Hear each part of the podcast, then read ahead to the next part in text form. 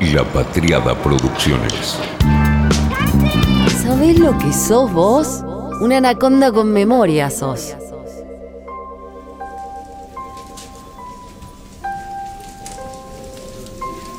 ...1993...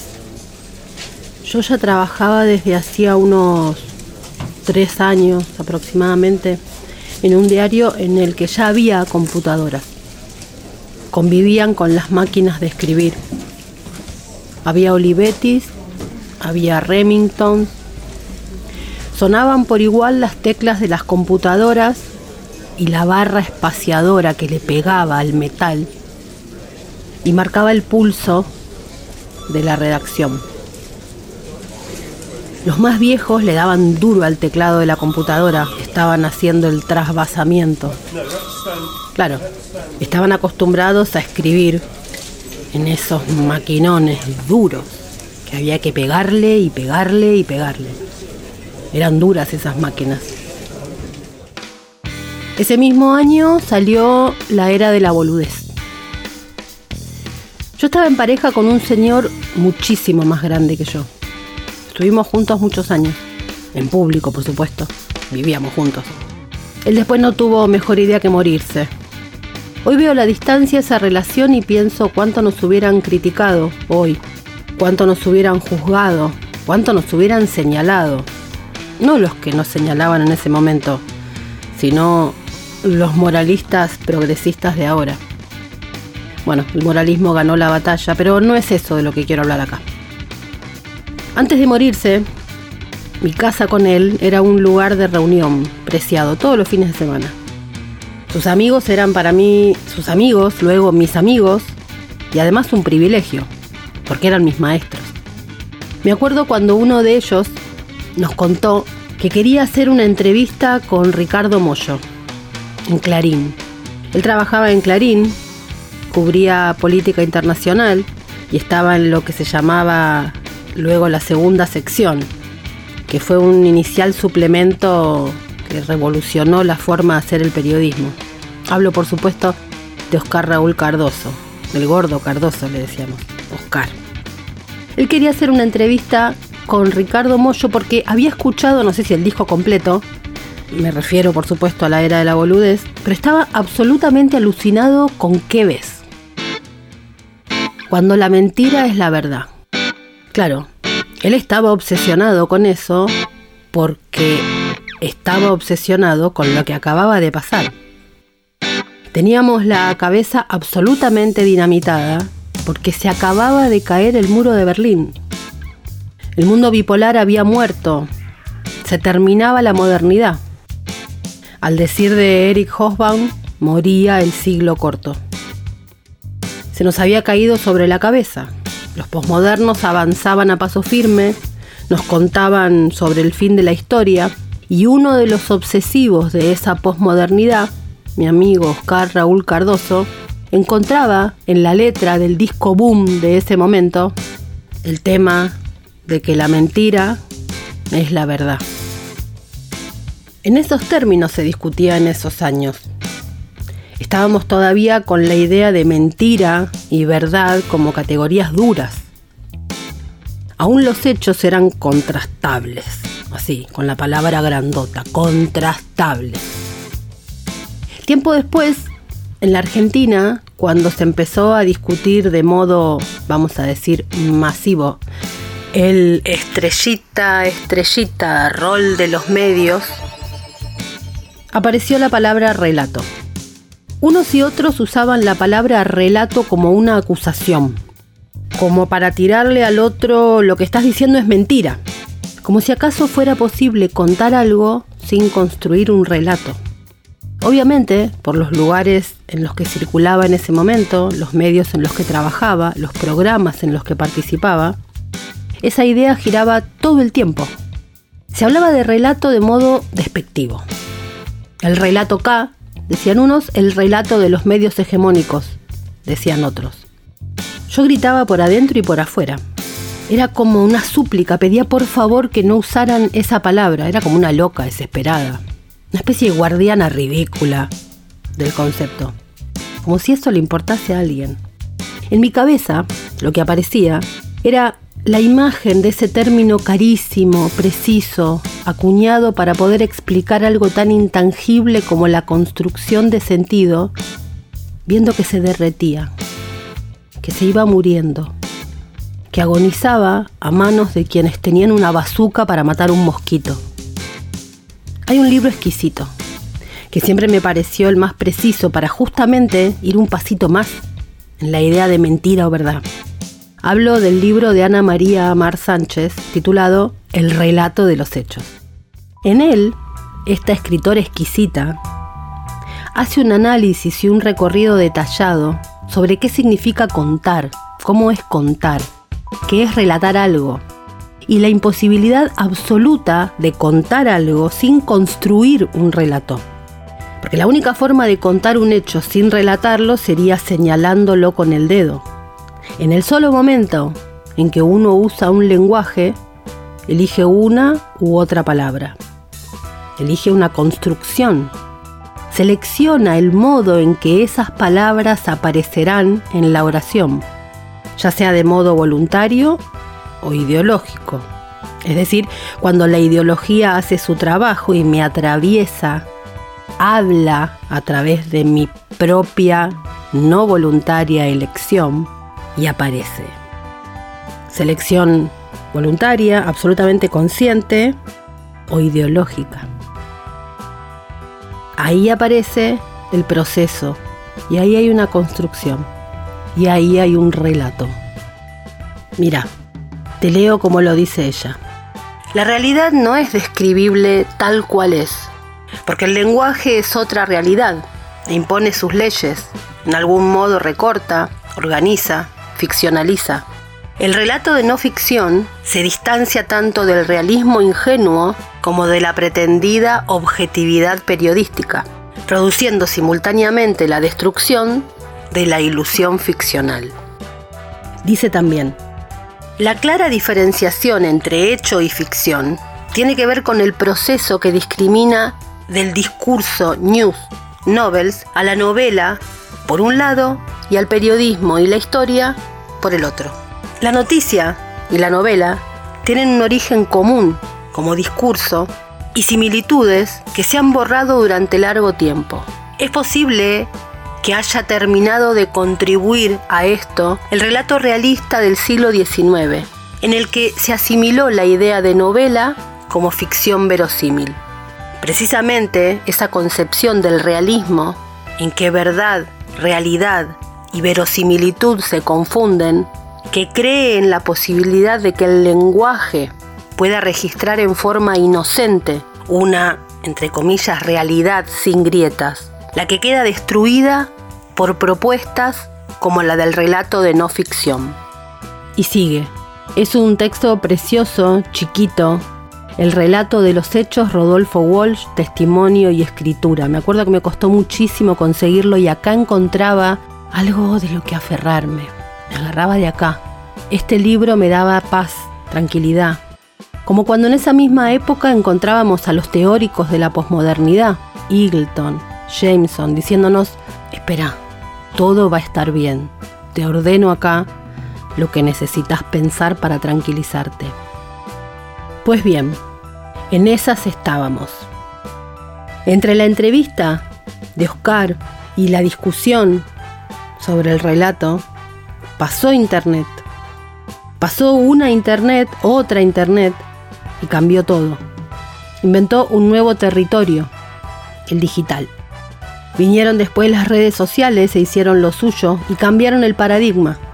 No hay más emisor, receptor. Todos somos emisores, todos somos receptores. La falsa idea de la democracia absoluta, las corporaciones mediáticas hundidas en las fauces de los nuevos poderosos del mundo, los Godzilla de las tech.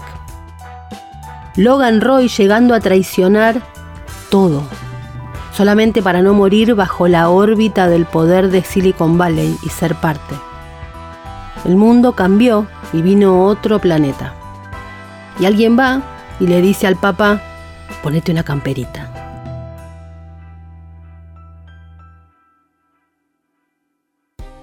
Mark Weiser fue un cerebro de la computación ubicua.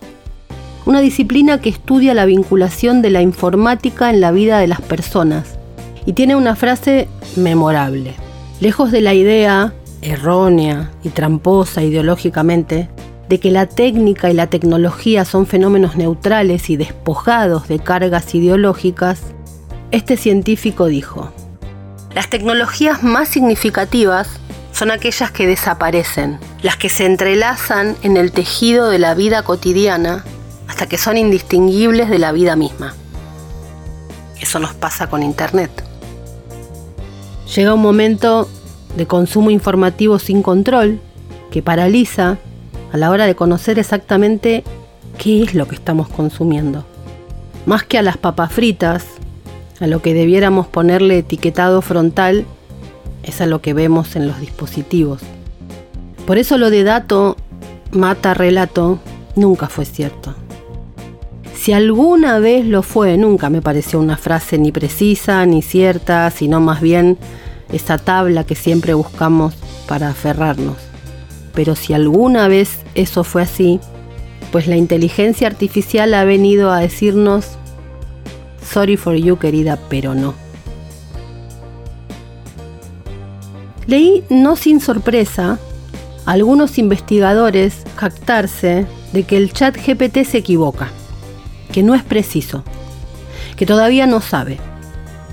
Claro, estos son los que minimizan los que parecen no tomar en cuenta la velocidad en la que está aprendiendo ese chat.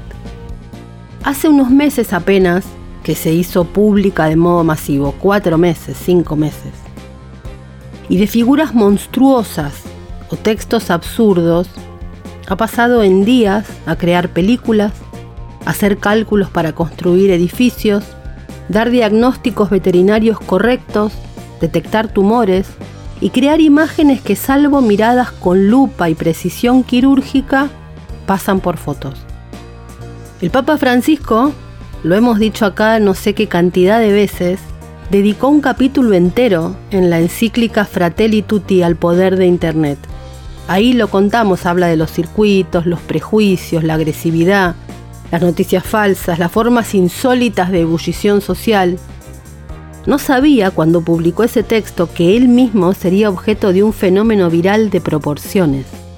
Ni se imaginaba que una imagen suya con una campera inflada blanca recorrería el planeta en minutos para convertirse en la más acabada prueba de que este siglo venía no ya a instalar mentiras, sino a poner en cuestión el mismísimo concepto de verdad. El 8 de febrero una usuaria posteó unas fotos de una supuesta represión en Francia. Pero las manos en esas fotos nos indicaban que no eran fotos, sino que eran imágenes construidas. Porque hasta el 8 de febrero la inteligencia artificial creaba imágenes donde los humanos tenían más de 5 dedos en cada mano. 6, 7, 8 y un relato. Ese tweet había sido escrito a un mes de la presentación masiva de la inteligencia artificial y el chat. En menos de 30 días, la inteligencia artificial aprendió. Y los dedos de más han dejado de ser un salvoconducto. Hoy ya no pone dedos de más. Y tanto aprendió que si alguien no nos avisa que la foto del Papa no era una foto, ni nos damos cuenta. Algunos usuarios incluso comentaron su sorpresa ante semejante modernización de la Iglesia Católica. No sabían que las imágenes habían sido creadas, hasta que el autor dijo, pensé simplemente que sería divertido ver al Papa con una chaqueta rara. Estaba bromeando. Pensé que tal vez solo cinco personas iban a retuitear esto. La aventura puede ser que se haya convertido en el primer caso real de desinformación de inteligencia artificial a nivel masivo. La imagen del Papa es muy realista, pero tiene imperfecciones, muy notorias si uno se pone a ver. La forma de los anteojos, el modo en que se fusionan con la cara algunas sombras, el crucifijo que se engancha con el cierre de la campera, el mate que es una deformidad, el anillo que está en el dedo equivocado. Todo eso es cierto. Pero también es verdad que se trata de errores que fueron observados después de que el autor confesó que él había creado esa imagen. ¿Contra qué contrastamos? ¿Qué está aprendiendo la inteligencia artificial? Hubo una carta. Más de mil expertos pidieron frenar la inteligencia artificial por ser una amenaza para la humanidad. Hacemos un llamado, dijeron, a todos los laboratorios de inteligencia artificial para que pausen inmediatamente durante al menos seis meses el entrenamiento de los sistemas de inteligencia artificial más potentes que GPT-4. Es una carta abierta en la que hablan de una carrera fuera de control para desarrollar e implementar mentes digitales cada vez más poderosas que nadie, ni siquiera sus creadores, pueden comprender, predecir o controlar de forma fiable. Están incluidos en las firmas de esta carta el propio Elon Musk, el cofundador de Apple, Steve Wozniak, el director ejecutivo de Stability AI, Emad Mostake, además de algunos investigadores de la firma DeepMind. GPT-4 es la versión más avanzada del chat GPT, que es uno de los sistemas de inteligencia artificial más potentes, el desarrollado por la empresa OpenAI. Tanto el GPT-4 como el chat GPT son una inteligencia artificial generativa, es decir, usa algoritmos y texto predictivo para crear contenido basado en instrucciones y va aprendiendo y aprendiendo y aprendiendo. En la carta se pide que la pausa sea pública y verificable para incluir actores clave. Si la pausa no se puede implementar rápidamente, dicen, los gobiernos deberían intervenir e instituir una suspensión, dice el texto. Gente como Musk pidiendo la intervención del Estado. Esta carta fue promovida por la institución sin fines de lucro Future of Life Institute tiene como asesores externos, entre otros, a Musk, y habla directamente de los profundos riesgos para la sociedad y la humanidad. El grupo de expertos argumenta que los poderosos sistemas de inteligencia artificial pueden generar información errónea y reemplazar los trabajos con automatización. Dice que pueden desaparecer, así, 300 millones de empleos. Esto lo dijo el banco de inversión Goldman Sachs se habla tanto del Goldman Sachs. Bueno, Goldman Sachs dijo que la inteligencia artificial podría reemplazar el equivalente a 300 millones de empleos de tiempo completo. La cuarta parte de las tareas laborales en Estados Unidos y Europa. Y que podría significar la creación de nuevos puestos de trabajo que hasta ahora no existían. La BBC dijo que es imposible predecir el efecto que tendrá esta tecnología en el mercado laboral se habla de una superinteligencia desalineada que podría causar un daño que no sabemos ni cómo describirlo. Elon Musk fue cofundador de OpenAI y renunció a la junta directiva hace unos años. Tesla usa inteligencia artificial, pero parece que hubo cosas que lo asustaron. Vio cosas. La carta parece apocalíptica, ¿Deberíamos dejar que las máquinas inunden nuestros canales de información con propaganda y falsedad? ¿Deberíamos automatizar todos los trabajos? ¿Deberíamos desarrollar mentes no humanas que eventualmente podrían superarnos en número, ser más inteligentes, volvernos obsoletos, reemplazarnos? ¿Deberíamos arriesgarnos a perder el control de nuestra civilización? Tales decisiones, dice la carta, no deben delegarse en líderes tecnológicos no elegidos. Mirá vos. Estos protocolos deben garantizar que los sistemas que se adhieren a ellos sean seguros, más allá de toda duda razonable. Esto no significa una pausa en el desarrollo de la inteligencia artificial en general, simplemente un paso atrás de la carrera peligrosa hacia modelos de caja negra impredecibles cada vez más grandes con capacidades emergentes. Un mínimo, Autoridades y regulaciones nuevas piden, capaces dedicadas a entender, supervisar, seguir los sistemas de inteligencia artificial de alta capacidad. La sociedad ha hecho una pausa en otras tecnologías con efectos potencialmente catastróficos en la sociedad. Podemos hacerlo aquí. Disfrutemos de un largo verano de inteligencia artificial. No nos apresuremos a caer sin estar preparados. Esta carta dice esto y hay gente que se ríe del chat. Quizá porque todavía no entendió que el chat no es Google, que se va a equivocar, que es un lenguaje, que son lenguajes. Y mientras se burlan de los errores que comete, aprenden. De hecho, Sam Altman, el presidente de OpenAI, fue terminante. Dijo, o esclavizamos a la inteligencia artificial o nos esclavizará a nosotros. La forma más responsable de introducir esos sistemas en la sociedad, dijo, es gradualmente, para conseguir que las personas, las instituciones y los encargados de las regulaciones se familiaricen con él, piensen en las implicaciones, sientan la tecnología y se hagan una idea de lo que puede o no puede hacer, en lugar de soltar un sistema superpoderoso de golpe. Cuando era jovencita, tenía niveles de impunidad y caradurismo aún mayores a hoy. Cuando fui a dar mi final de la materia Comunicación 3, mi tema, el tema elegido, fue nada más y nada menos que la verdad. Así en general, sin acotar, sin delimitar, la verdad. Qué cara dura. Hice un cuadro y recorrí el concepto en todos los textos de la materia en que se hablaba de eso. Me fue bien, pero lo miro a la distancia y no lo puedo creer. Fue también por 1993, cuando se discutía sobre la mentira y la verdad así como términos posibles, cercanos, asequibles. Me acuerdo del caradurismo, pero no de los textos. Así que le pedí ayuda a mi amiga Ingrid Sarchman sobre qué hacemos con los conceptos mentira-verdad.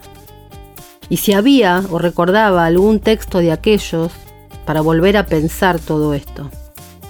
Me contó que ese programa hace como 15 años que no se da, pero me sugirió entrarle a la cosa desde Nancy, porque ella había escrito sobre Nancy.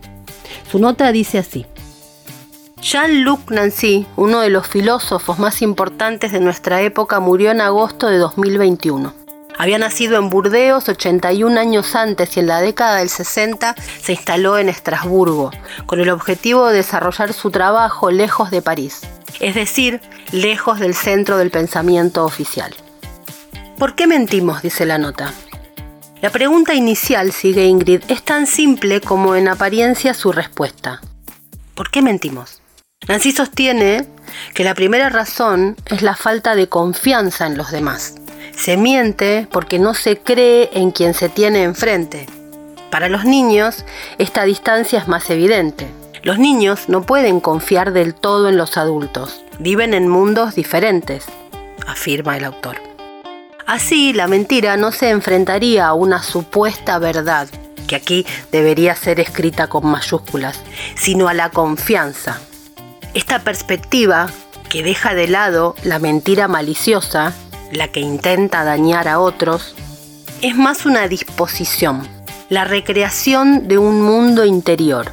Así, la mentira se transforma en un tipo de verdad, una construcción que combina imaginación, saber y en consecuencia una manera de darle sentido propio a las ideas exteriores. Podría argumentarse que esta manera de definir a la mentira peca de relativismo y de subjetividad. Cuando Nancy la define como una especie de juegos del lenguaje, la transforma en una nebulosa donde los hechos quedan en segundo lugar. Nancy encuentra la respuesta en la definición de verdad. Si la mentira se dice por falta de confianza, ¿acaso la verdad es su contraria? No necesariamente. La verdad, afirma el filósofo, se constituye como un acuerdo, un modo de concesión sobre ciertas bases más o menos firmes y contingentes. Y empezamos a ir por ahí, por la verdad de la mentira. ¿Qué es la verdad hoy? La verdad entonces se construye a partir de la confianza con el otro. ¿Las categorías clásicas siguen sirviendo? El concepto de verdad y mentira ya no funcionan, no encajan, casi que no terminan diciendo nada. Hasta el universo de la construcción de los contenidos, que tiene más que ver con el territorio mediático, teníamos algún tipo de esqueleto explicativo. En aquello de la selección como mecanismo, teníamos la forma de desarmar la manera de la construcción inevitable de los relatos. Puso esto por aquello, dijo así, va acá. Pero con todo esto, quedaron viejos hasta los libros editados el año pasado, de gente avanzadísima y genial, de la poca que está pensando en esto. Pero es todo tan extremadamente alucinante que quedó viejo. Algunos leí que se ofendieron porque se usa Matrix para ejemplificar. La academia encerrada sobre sí misma genera el mismo tipo de ira que la política encerrada sobre sí misma. Aman darle la espalda al ensayo. Es verdad que hay mucho chanta que dice que escribe ensayo porque no puede leer un solo libro, pero no estamos hablando de eso, hablamos del verdadero ensayo, el que nace para liberarse del corset, de todo el tiempo estar pidiendo permiso, alguna investigación y algún libro con referato para poder arriesgar una idea. Harari, Tristan Harris y Asa Raskin escribieron un texto, ahora hace un par de días, sobre esto. Dicen así. En el principio era la palabra. El lenguaje es el sistema operativo de la cultura humana. Del lenguaje surgen el mito y la ley, los dioses y el dinero, el arte y la ciencia, las amistades y las naciones y el código informático. El nuevo dominio del lenguaje de la inteligencia artificial significa que ahora puede piratear y manipular el sistema operativo de la civilización. Al adquirir dominio del lenguaje, la inteligencia artificial está apoderándose de la llave maestra de la civilización, desde las bóvedas de los bancos hasta los santos sepulcros. La inteligencia artificial podría devorar rápidamente toda la cultura humana, todo lo que hemos producido durante miles de años, digerirla y comenzar a brotar una avalancha de nuevos artefactos culturales. No solo ensayos escolares, sino también discursos políticos, manifiestos ideológicos, libros sagrados para nuevos cultos. Los humanos a menudo no tienen acceso directo a la realidad. Estamos envueltos por la cultura, experimentando la realidad a través de un prisma cultural. Nuestras opiniones políticas están formadas por los informes de los periodistas y las anécdotas de los amigos. Nuestras preferencias sexuales están modificadas por el arte y la religión. Ese capullo cultural ha sido tejido hasta ahora por otros humanos. ¿Cómo será experimentar la realidad a través de un prisma producido por una inteligencia no humana. La franquicia Terminator, sigue este texto de estos tres, mostraba robots corriendo por las calles y disparando a la gente. The Matrix asumió que para obtener el control total de la sociedad humana, la inteligencia artificial primero tendría que obtener el control físico de nuestros cerebros y conectarlos directamente a una red informática. Sin embargo, Simplemente al adquirir dominio del lenguaje, la inteligencia artificial tendría todo lo necesario para contenernos en un mundo de ilusiones similar a Matrix, sin dispararle a nadie ni implantar ningún chip en nuestros cerebros. Si es necesario disparar, la inteligencia artificial podría hacer que los humanos apretaran el gatillo, simplemente contándonos la historia correcta. Eventualmente recibíamos ataques de haters anti-robots o anti-algoritmos, pero eso es usual en este trabajo. Gibran estaba obsesionado con cómo cuidar al nuevo prototipo de lo que él llamaba la ciberfobia y el ciberracismo. ¿Ciberfobia, ciberracismo? ¿No ha leído las redes? La gente tiene miedo de la diferencia. No tiene idea del rechazo social que se ha generado por los OBS. Si el mundo está como está, fue por culpa de la inteligencia artificial y la polarización que generaron en las redes sociales. Pero ese fue un problema de los programadores, que solo querían generar dinero. Y creen que eso se va a replicar si hay organismos cibernéticos. Nosotros no somos como los tipos que diseñaron las redes sociales. Nosotros sí estamos trabajando por una sociedad mejor. Y créame, Esta sociedad será mejor con nuestros OBS. Entonces, si me pregunta, ¿quién quiere hacerle daño? Busquen los fanáticos antirobots de afuera y no aquí adentro.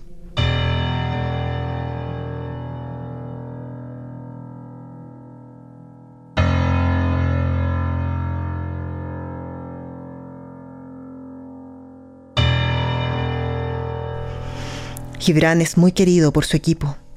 Humanos y OBS lo admiran y respetan por igual. A ver, ¿a qué se refiere con humanos y OBS? ¿Hay androides en ese equipo? Gibran siempre ha trabajado con equipos mixtos.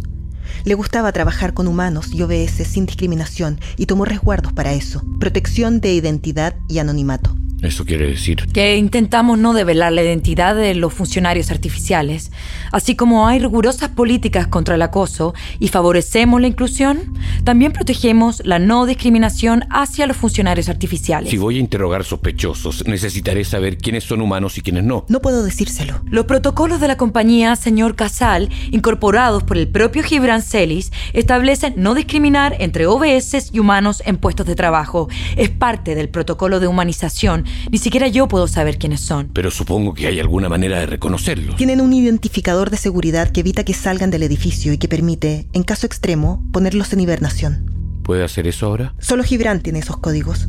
Disculpe, ¿por qué se está poniendo como sospechosos a nuestros seres artificiales y no a los humanos de la compañía? ¿Qué prejuicios tiene contra los que no son como usted, detective? Gracias, señorita Montes. Si recuerda algo más sobre Gibran, o él se comunica. Se lo haré saber. Gracias, Ana. Abra su mente, detective. Que no lo sieguen sus miedos. Suerte con su investigación. Esto que acabamos de escuchar corresponde al podcast Turing, una especie de spin-off, al igual que borrado, de Caso 63. Ficciones que hasta hace un año y medio eran ciencia ficción. ¿Te da curiosidad o cagazo? ¿Es aterrador? Lo único que tengo por ahora en claro que pienso es que todavía no tomamos dimensión de lo que significó la, entre comillas, foto del Papa. Ha muerto eso de fakes, desmentir y todo aquello. Ni hablar de los datos y argumentos que ya agonizaban. Pegamos toda la vuelta y ahora hay que volver a reformular la pregunta inicial sobre qué es la verdad. Porque el tema no es comprobar lo que el bot dice, comprobar si se equivoca, ir a buscar si dice la verdad. Casi que es por miedo que no se quiera comprender lo que está haciendo el bot. No importa lo que dice el bot, importa lo que está haciendo, está aprendiendo. Ojo, no estoy siendo apocalíptica, no es ese gesto conservador de ay, que los chicos dejen los celulares y salgan a andar en bicicleta, porque odio pelearme con la realidad o negarla. Prefiero hacer el intento de comprenderla para poder intervenir. El gesto más valiente que conozco es el de decir no sé. Estoy pensando y reviendo certezas porque no sé. ¿Temores? Por supuesto. Reconocer la angustia, me parece, que provoca el no tener un libro al que aferrarse y desde el cual entender, es lo más honesto que creo podemos hacer. Es cierto que aún está la verdad de los hechos, vamos a decir así, y por el otro cómo se cuenta esa realidad. Todavía tenemos algo con qué contrastar. Pero ¿qué está construyéndose en esa construcción? ¿En algún momento dejaremos de tener con qué contrastar? El pedido de la carta quizás sea una súplica, la de no seguir hasta tener la certeza de que habrá algo con qué contrastar. Pero acá no hay hechos. Se demostró que la imagen no era una foto porque quien la hizo lo dijo. Y porque es el Papa o es Trump y se trata de camperas o de detenciones que son fácilmente contrastables. Hay una realidad física con la que contrastar. Pero ¿y si no? Porque podemos hablar de fakes mientras tengamos con qué contrastar. Pero ¿tenemos la certeza de que eso seguirá siendo así? Después de que alguien dijo que era falsa, se fueron a ver los errores. Ya hemos convenido que lo que sucede en el territorio digital es real, o al menos estamos poniéndonos de acuerdo en eso, en que es atrasado decir que lo virtual no es real. Pero aún no terminamos de sedimentar eso y llega algo que no sabemos ni cómo llamar. Imagen construida le decimos, pero rápido nos sale foto. Rápidamente a la imagen le decimos foto. Mientras tanto, lo chuzan una y otra vez al chat con que se equivocó. Insisto con esto porque me hace acordar a cuando al inicio de todo esto decíamos que las tech de Silicon Valley se estaban quedando con todos nuestros datos y nos decían que no, que el problema era que en WhatsApp se supiera el contenido de la charla o que en realidad si no les dabas los datos de tu tarjeta de crédito no pasaba nada porque quedabas cuidado. Hasta que entendimos que los datos eran otra cosa. Bueno, esto no es un paso más. Es otra escala. No es un paso más en la escala, es otra escala. Algo de otro orden. Acá la parte que menos importa es si el chat se equivoca. Porque se humilla.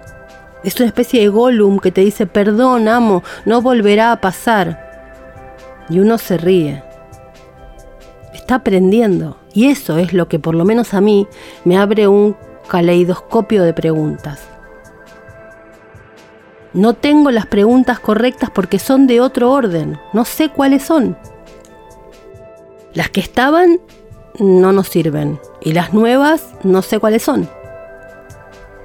Entre el 8 de febrero, que comentábamos en Twitter que había dedos de más en las fotos, y hoy aprendió un mes y medio y aprendió. Eso es lo que me vuelve absolutamente loca, la velocidad. Ayer fue una campera, pero no podemos discutir sobre la campera, porque la semana que viene literalmente va a estar pasando otra cosa. Algunos dicen es un avance nada más, pero es lo mismo. Otros dicen es el espanto, todos vamos a morir. Yo, tercera posición. Lo que busco es la pregunta. Mi desesperación es porque hasta hace 10, 15 años lo que yo no sabía iba y lo buscaba en alguien y eso me daba calma. Ahora, los escritos que funcionan como mantita que arropa y acaricia, ya no alcanzan para hablar de lo que pasa. Es como la intemperie. Eso me desespera. Y nadie nos está cuidando. Al menos nadie considerando el tema acá. Acá se le ponen a contestar a tapas de diarios obsesionados con tapas de diarios, a tal punto que ni siquiera ven el peligro que es para la democracia volver viral a personajes que aparecen a propósito en tapas de diarios.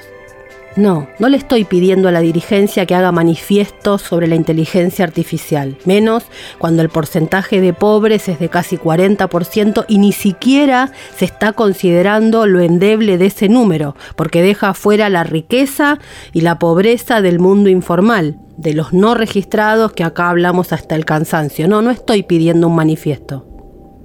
Solo me preocupa como síntoma de la distancia con lo que pasa porque a veces pareciera que muy poco del verdadero presente, salvo el propio, los hace ponerse a hacerse preguntas. Se minimiza mucho todo esto. Y es peligroso minimizar. Un usuario dijo, le pedí a una inteligencia artificial que me mostrara cómo sería la Argentina si Bullrich, López Murphy o Larreta fueran gobierno y este fue el resultado y subió cuatro fotos de la represión del 20 de diciembre de 2001, los caballos sobre las madres. Este es un tuit sarcástico y atrevido. Pero ¿y si mañana no es así? Mañana, literalmente, si no es así, si no es el Papa y algo contrastable, si es cualquier imagen, no importa coincidir o no con el contenido de lo que se diga. El pedido es porque nos envíen una señal de que nuestra dirigencia está aquí y ahora no estamos capacitados para lo que viene. ¿Y quiénes nos están acompañando? ¿Están tomando nota del presente? De hecho, cuando hablamos dudamos entre usar presente o futuro. Usamos la palabra en futuro porque me parece que nos tranquiliza. Lo que se va a venir. Lo que está. Yo sé que vengo como muy tomada con este tema, mal. Pero siento que está pasando algo que va a cambiar todo más que Internet en sí mismo. Se nos terminan los conceptos, mentira, verdad, contrastando con qué. Y a veces pienso que más allá del tema específico de una foto, un chat, la inteligencia artificial, hay una especie de guerra con algunas personas que quieren tirar el pensamiento para atrás no sé si por mediocres o por cobardes. Pero básicamente es el ejercicio de los que no se animan a dudar, a decir no sé, a decir quizá lo que pensé hasta ayer no es tan así, no sigue siendo tan así. A asumir que tal vez categorías de vanguardia en 2012 hoy son algo más viejo que una chatarra. Porque algunos hacen su negocio con ese pensamiento del 2012 pero otros hacen seguidismo. Por eso también a la Argentina a veces le cuesta tanto pensar la actualidad. Ese tironeo se nota, se ve. Entrevisté el otro día a alguien que se hace llamar especialista y dice que el problema de las empresas es que lanzan al mercado productos tecnológicos sin terminar. Yo no creo que sea así el problema. Creo que justamente lo que no se termina de entender cuando dicen que lanzan al mercado productos sin terminar, es que estas empresas lanzan al mercado productos supuestamente sin terminar porque son así por definición. Deben terminarse en público para que el algoritmo aprenda. Aprenden en público. Nos necesita a nosotros para aprender. Cuando están terminados del todo, ya jugó toda la sociedad lo que iba a jugar y después nos vuelve producido, procesado y mejorado por nosotros. ¿Viste lo del PowerPoint? Me dice Quique. Lo que está por meter Microsoft. Quiero un PowerPoint con una foto de Messi levantando la copa y que me conecte los datos de sus partidos jugados con los goles y a medida que pasen las solapas cambien las fotos y también los datos. Goles con pierna izquierda, derecha, cabeza, etcétera. Estaba jugando, Quique, pero me dijo una verdad, me quedo sin laburo en breve. Es decir, que no estamos hablando de inteligencia artificial y el futuro. Cuando hablamos de la mentira y la verdad, estamos hablando de nuestras cabezas y nuestros puestos de trabajo. Bueno, no sé si queda claro, Ligüelita. No es que queremos que hablen de la camperita del Papa, que no se puso, o de la detención de Trump que no pasó. Eh, estoy hablando de un tema más, un temón más, pero mm, es como un síntoma de mm, hacia dónde va el presente, como un presente que en realidad es futuro, que no sabemos ni cómo conjugar los verbos cuando lo relatamos, ¿viste? Porque no, no es que queremos que la dirigencia haga manifiestos sobre inteligencia artificial, porque no están para eso. Pero esto, viste, esto de un presente tan futuro que se nos planta en la jeta y como que nos hace más evidente la lejanía de algunos. La lejanía de, algunos con nosotros y con este presente, digo, como un desenganche, un desenganche que, que da susto, ¿no? Porque ¿quién va a hablar por nosotros? ¿Quién nos va a relatar?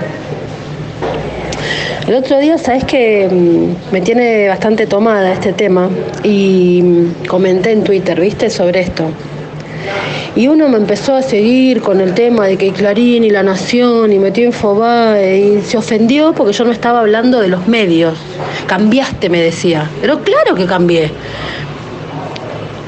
Obvio que cambié. Lo que fue nuevo en 2012, en tiempos en que la tecnología aprende en días, no puedo permitirme seguir diciendo exactamente lo mismo que hace más de 10 años. Claro que cambié. ¿Qué clase de profesional puedo ser si no me actualizo?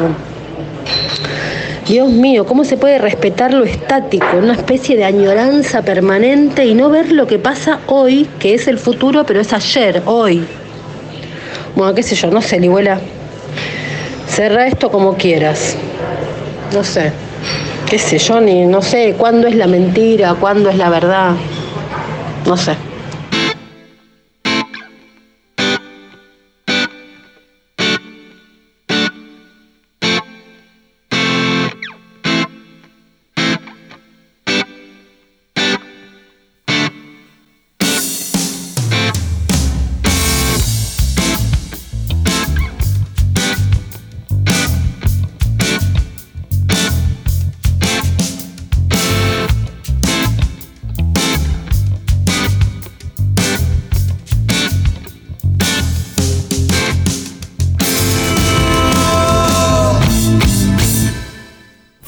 Realización de La Patriada Producciones.